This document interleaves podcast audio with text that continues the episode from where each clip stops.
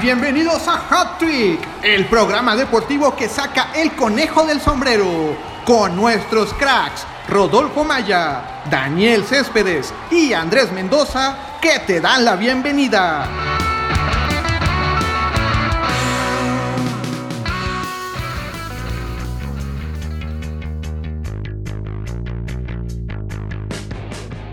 ¿Qué tal amigos de Hat Trick? Los saluda Andrés Mendoza para hablarles de lo que ha sido eh, la jornada 14 de la Liga MX. Nos acompaña Rodolfo Maya.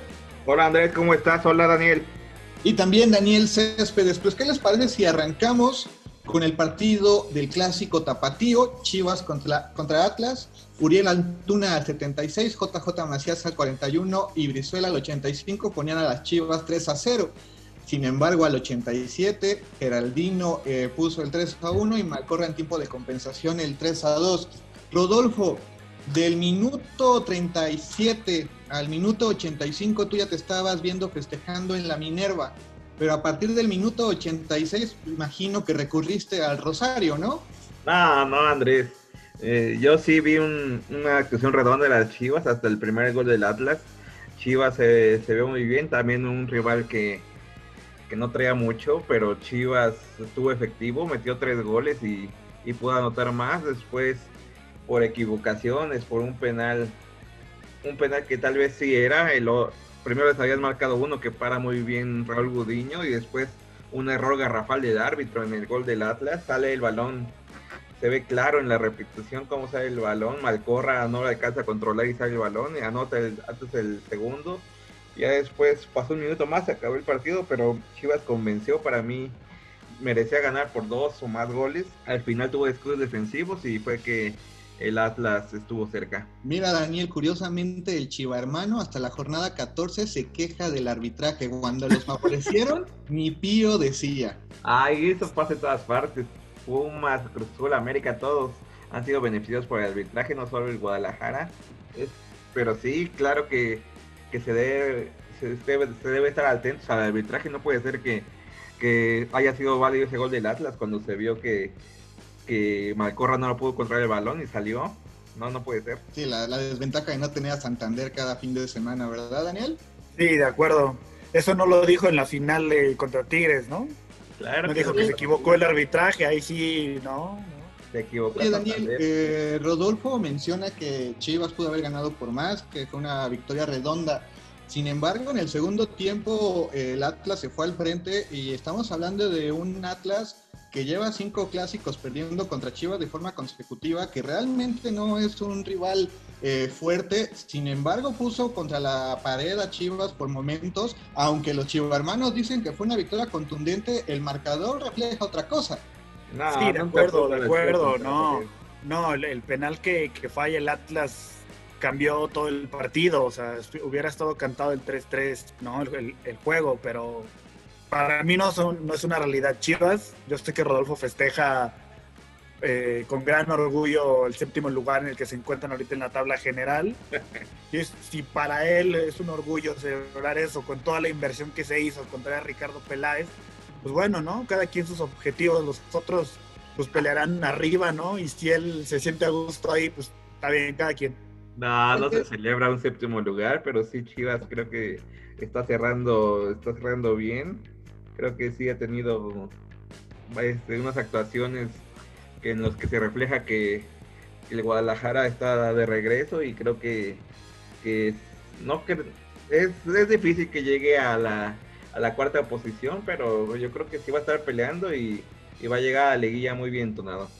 Oye, Rodolfo, ¿no te preocupa un poco la bipolaridad que, muestra Chivas recientemente, donde hace buenos primeros tiempos, pero en los segundos, eh, no sé si Bucetich decide cuidar los marcadores? Y lo pregunto porque con Atlas te, obviamente te iba a salir, pero los rivales que vienen eh, son más efectivos al frente. Tal vez el Cruz Azul sería el que se ha quedado con, eh, ya se le mojó la pólvora, pero ante Pumas que mete los goles o hasta el rival mete los goles por ellos y Monterrey también está regresando a la senda de los goles.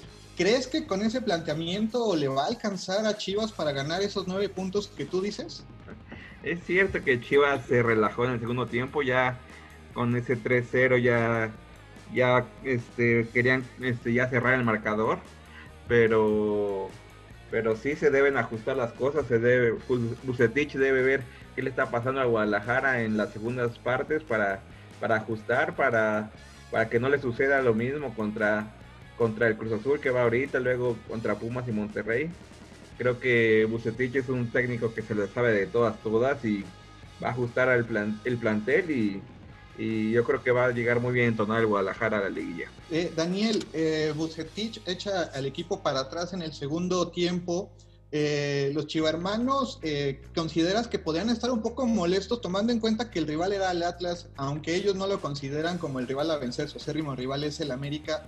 Eh, bien lo dice Rodolfo, pudo ser un 5-0 sin problemas, sin embargo termina siendo un 3-2. ¿Realmente los chivermanos están para festejar este triunfo? Yo creo que Rodolfo sí está para celebrarlo.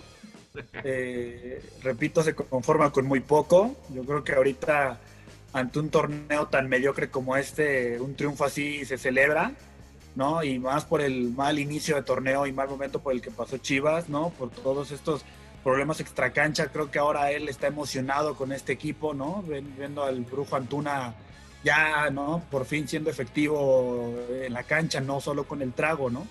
Entonces, bueno, pues ahí es donde lo quieren ver brillar y yo creo que yo veo a Rodolfo muy motivado con este equipo.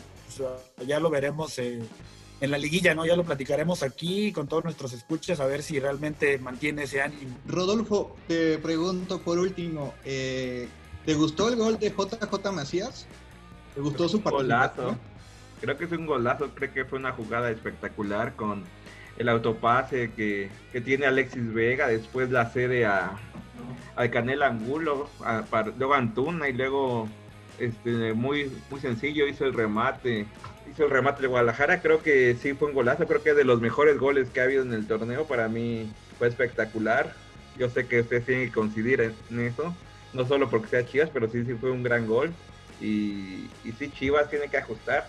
Y creo que sí debió haber ganado por más goles, pero sí se relajaron. No fue que Bucetich planteara mal el partido, sino que el equipo se relajó y fue que el Atlas anotó dos goles. ¿Y piensas que este podría ser el inicio de una buena racha de JJ Macías?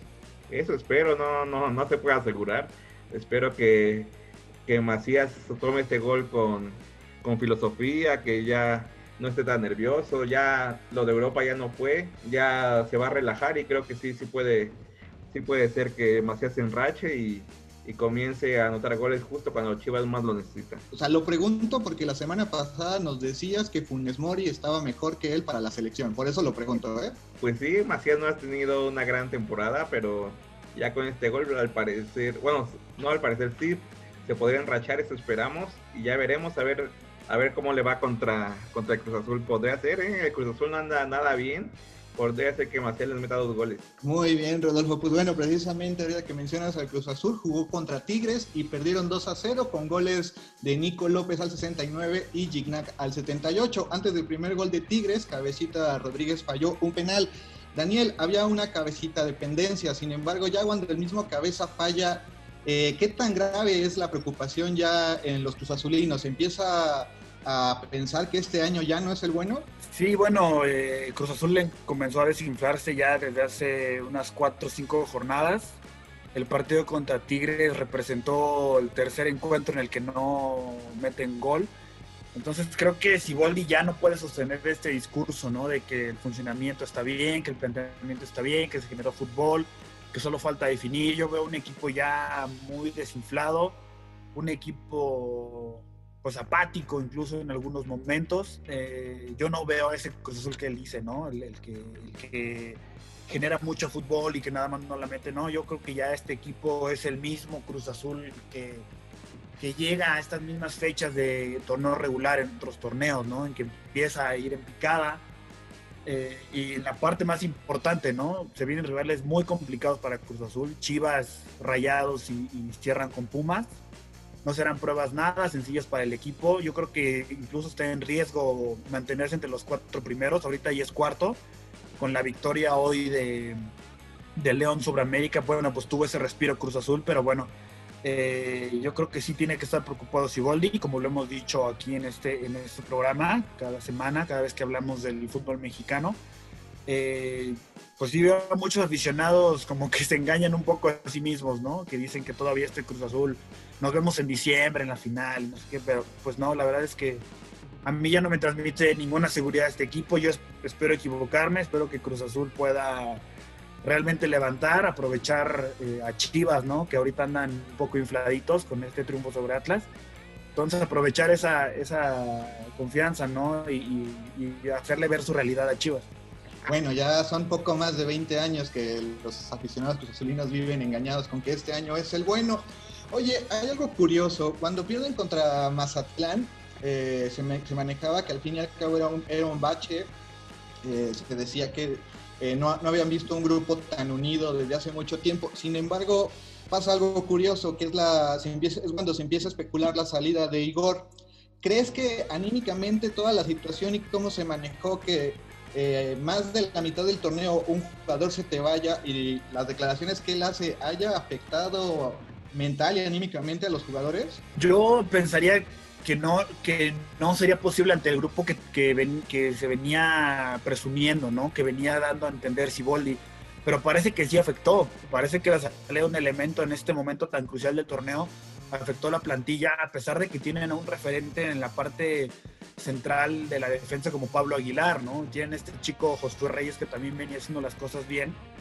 Entonces, a mí se me hace muy curioso que afecte, ¿no? La salida, a lo mejor ya hay otro tema ahí entre directiva, cuerpo técnico, plantel que pueda estar afectando, ¿no? Que haya cambiado el rendimiento de, Cruz Azul porque venía haciendo bien las cosas, ¿no? Era la mejor defensiva del 2020, perdón, la mejor ofensiva del 2020, ¿no? Entonces, qué cambio tan radical, ¿no? De, unas jornadas a otras.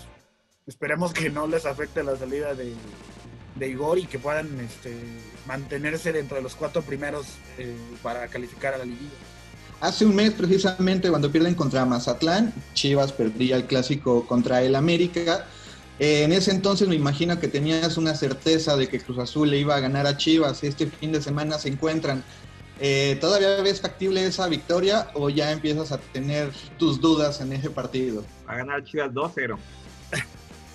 yo, yo esperaría que, que, ganara Cruz Azul. Como buen Cruz Azulino, yo espero que ellos, ellos se muestren, que recuperen ese fútbol como lo dije hace ratito, Chivas ahorita anda muy ilusionado por ganarle al por ganarle a Atlas, ¿no? Que nunca ha sido una prueba difícil casi para nadie, Entonces, bueno, pues ojalá Cruz Azul pueda llevarse los tres puntos, imponerse y que Chivas ya vuelva a esa realidad que con la que empezó el torneo, ¿no? Y que se den cuenta que no era cuestión de no era cuestión de Bucetich, ¿no? Es cuestión de un plantel que está muy sobre muy sobrevalorado.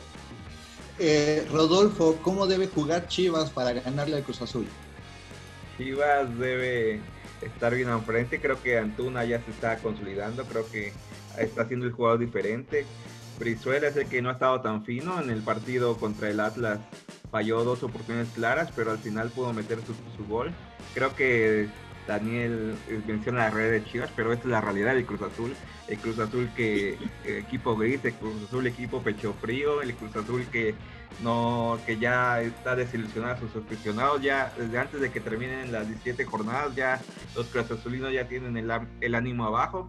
Ahorita nada más no están en el quinto lugar porque León le gana a la América, pero sí Cruz Azul viene para abajo. Yo creo que Chivas va, va a tomar eso como un aliciente. Creo que Chivas sí le va a ganar a Cruz Azul el Cruz Azul ya viene decaído y Chivas va a aprovechar el momento y, yo creo que le va a ganar a la máquina. Eh, Daniel, la forma en la que juegan las Chivas los segundos tiempos, eh, creo que sin duda eh, les ayuda a los rivales a ser ofensivos. ¿Crees que este partido, si no llegan a meter goles los de Cruz Azul, realmente sí ya van a tirar la copa? ¿Ya se acaban las ilusiones? Eh, no creo que, que, si vuelvo al plantel le esté pensando eso, pero sí debería preocupar la falta de gol teniendo un tipo como, como Jonathan Rodríguez, ¿no? Como Sebastián Jiménez, Sebastián, este, Santi Jiménez que venía haciendo bien las cosas, ¿no? Entonces Caraglio ahí en la banca, yo creo que Cruzul tiene que recuperar e, esa, puntería, ¿no? Eh, ya no meterle gol a Chivas, bueno, híjole, pues sí ya sería de preocuparse, ¿no? Porque pues con esos dos porteros que se carga, híjole, bueno, los dos son un, tienen las manos pero de mantequilla, ¿no? Y han cometido errores, híjole, no, hombre.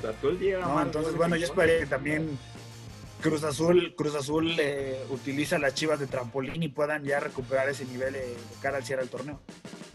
Y bueno, ahorita que mencionas eh, porteros con manos de mantequilla, uno que tuvo un error garrafal fue precisamente Luis García del Toluca en un partido muy trabado, muy soso en, la cuestión de espectáculo, tal vez tácticamente interesante por cómo manejaron el medio campo los dos equipos sin embargo, eh, en una jugada, Facundo Waller intenta mandar a un centro que de hecho ni siquiera saca bien su centro, va hacia el pecho del portero eh, toluqueño y termina en las redes y con eso los Pumas eh, es suficiente para ganarle al Toluca en casa.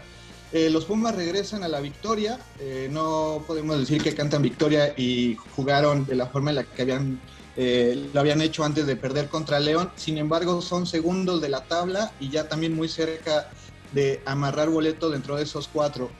Rodolfo, ¿sigues pensando que Chivas va a quedar arriba de Pumas? Podría ser. Creo que este partido contra el Toluca fue muy parejo.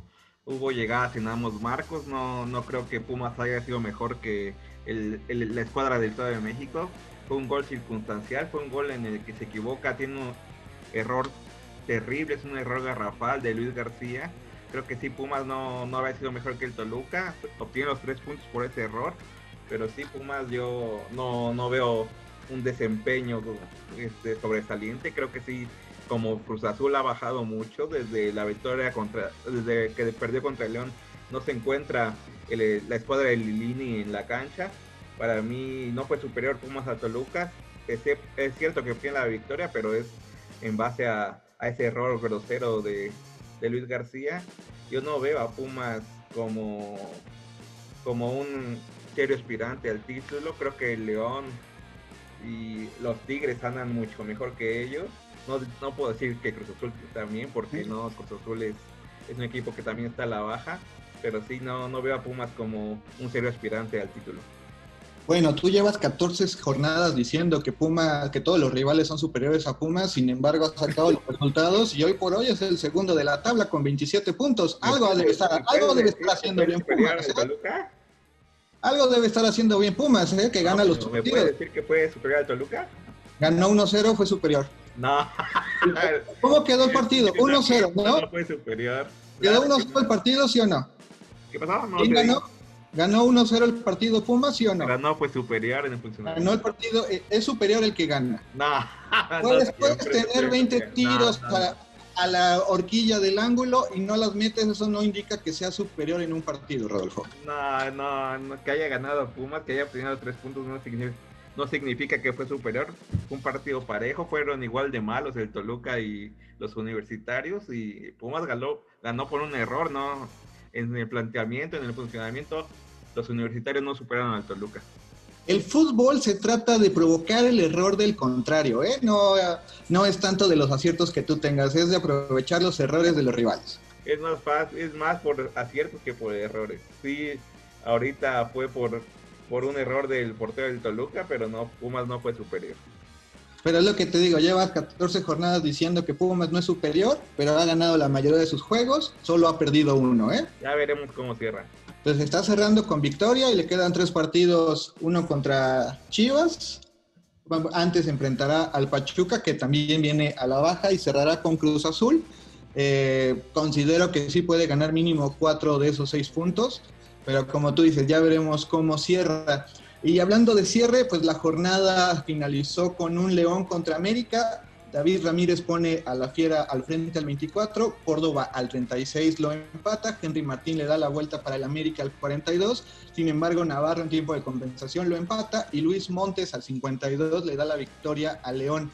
Eh, hablando de, ahorita mencionaban los dos que hay equipos superiores, sin embargo yo creo que ningún aficionado como el de León es el que sí podría estar seguro de que su equipo va a campeonar, ¿no? Sí, el León es el que está en mejor momento, es el que mejor está cerrando, obtiene una, una victoria muy valiosa ante el América. Creo que el León es el, el equipo del momento, gana 3-2 y es una lástima lo del América que se le, se le lesiona nuevamente Benedetti, pero sí el León ha sido superior. Creo que es el máximo aspirante al título. Para mí los Esmeraldas van a ser campeones.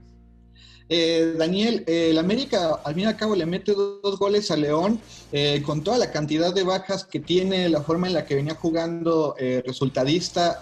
Pues, al fin y al cabo, meter dos goles y perder 3 a 2 en un partido que bien pudo haber perdido por más, no es tan mal resultado para el América, para este cierre, ¿no? No, de acuerdo, América, digo, León, León es un rival muy, muy fuerte que ha venido con varios años ya mostrando buen fútbol incluso jugó una final con Tigres. Justo ese año eh, también mostró, fue un año muy bueno para León, que, lamentablemente para ellos no pudieron eh, coronar con el título. Pero bueno, León viene haciendo bien las cosas, León es un rival ya importante. América se midió ante un, rival que seguramente se encontrará en liguilla, quizá en una semifinal, final. Entonces, eh, América, como dices, con todas sus, ausencias, sus carencias, con la lesión de Benedetti, aún así, ¿no? pudo haber sido un peor resultado. Creo que se enfrentó, como dice Rodolfo, al mejor rival hasta este momento del torneo regular. Eh, lo que sí es que todo esto cambia, ¿no? La liguilla es un torneo nuevo. Ya vimos que León también se puede caer en esos momentos. América crecerse, así como, como Chivas, Pumas, ¿no? Pueden, pueden ser otros equipos ya en liguilla.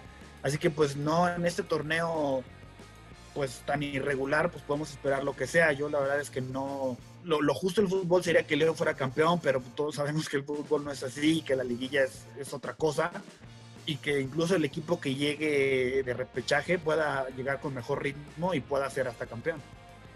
Rodolfo, en la jornada 9-10, ¿te imaginabas que los felinos iban a ser los que dominaran la tabla? León con 33, Pumas con 27 y Tigres con 26, tomando en cuenta del mal inicio que tuvo Tigres. No, no se esperaba, yo sí yo sí creía que los Tigres iban a levantar, pero sí no se veía cómo. Ahora sí ya eh, con esta victoria entre Cruz Azul se, se afianzan. Ya hasta se habían puesto como segundo lugar del torneo, pero con la victoria de Pumas bajan al tercero.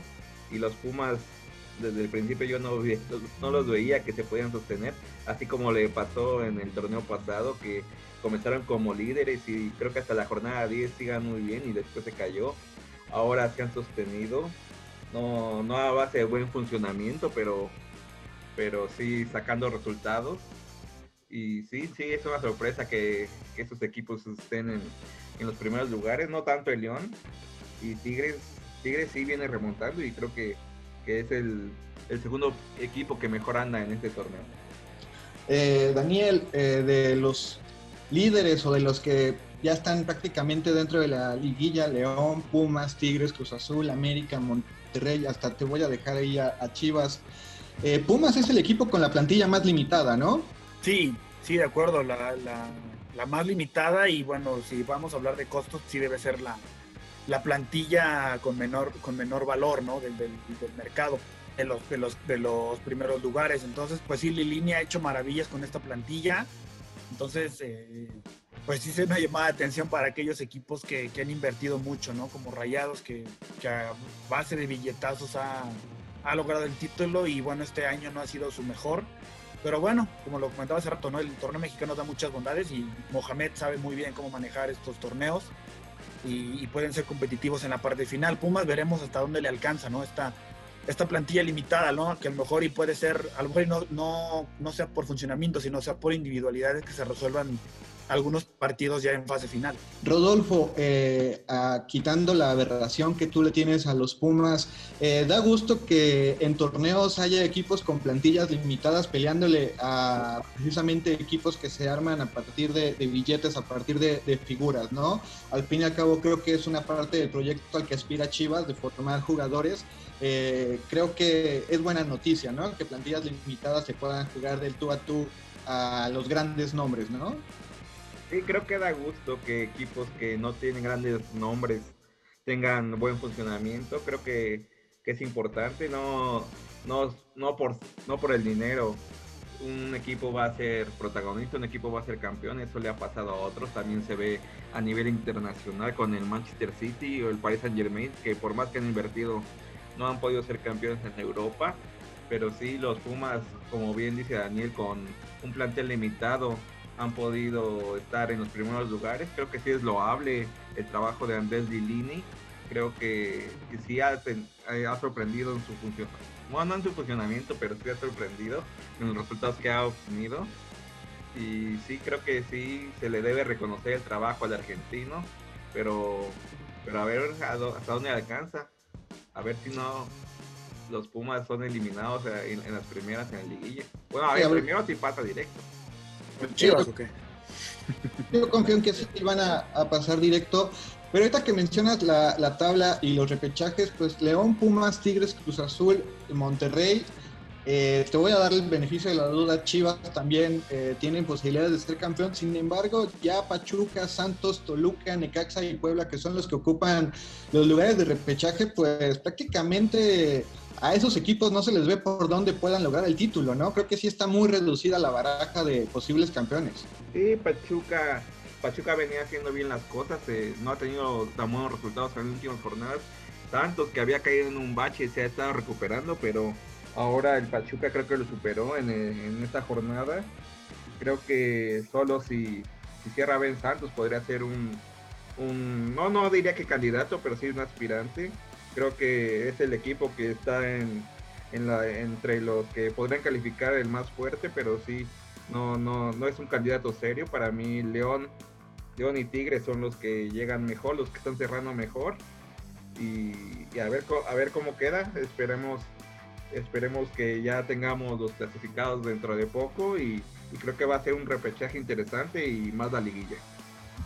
Bueno, Santos después del partido que da contra Pachuca sí me genera dudas de que pueda ser de los fuertes de esos eh, que avanzan en repechaje. Pero bueno, también ya estamos a punto de llegar. Eh, nada más recordarles a los escuchas que esta semana inicia la Champions y obviamente el viernes nosotros le daremos todos los detalles. Me imagino que ya están más que puestos con sus playeras ustedes dos para ver el mejor torneo a nivel de clubes. Sí, sí, ya, ya, ya, ya. La verdad es que se extrañaba ya nuevamente tener la, la, Champions.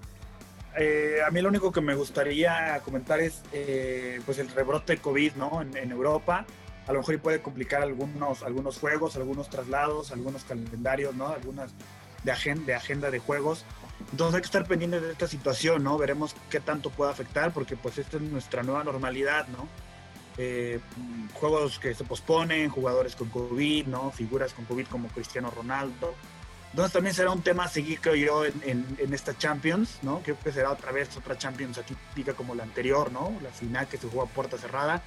Creo que acá será un poco lo mismo, enfrentar esta fase de grupos así. No se vive igual, lo sabemos, ¿no? No es lo mismo con aficionados en las tribunas.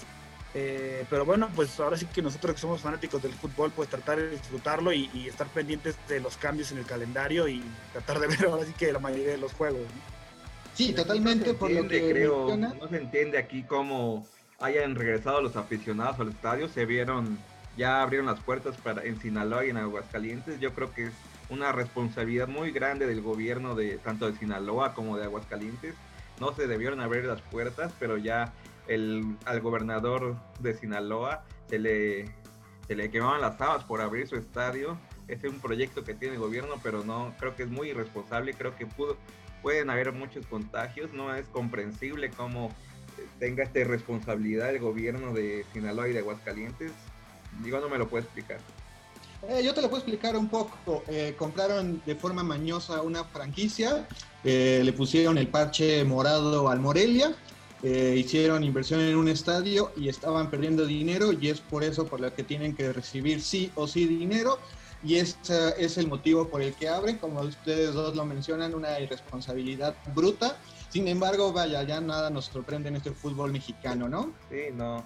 Esperemos que sí no haya tantos contagios en Sinaloa, que, que al principio era de los, de los estados con más contagios. A ver si no hay bueno, no se puede decir que rebrote porque nunca ha acabado aquí la pandemia, pero esperemos que no haya más casos en Sinaloa y en Aguascalientes. Sí, lamentable que no eh, acate ¿no? la cuestión de los semáforos y por pantalones eh, lo abran. Ya vimos que también la, Liga del Pacífico del Béisbol también se juega con aficionados en un momento en el cual pues consideramos que no es el adecuado. Pero bueno, nosotros con esto llegamos al final de este espacio, Rodolfo. Gracias Andrés, un placer haber estado contigo y con Daniel. Daniel. Igualmente, Andrés Rodolfo, un gusto compartir nuestras impresiones sobre el Guardianes 2020. Perfecto, pues yo soy Andrés Mendoza, quien les recuerda que también estamos en redes sociales eh, como Hacktrick con doble K. Eh, ahí nos pueden encontrar y pueden encontrar toda la información del fútbol mexicano y de Europa. También agradezco a Jesús Leiva en la producción y nosotros nos vemos el próximo viernes. Y gracias a Itzel también. Gracias a Itzel también. Hasta luego, que estén bien. Adiós. El conejo puede regresar al sombrero. Los esperamos la próxima semana para hacer otro hat trick.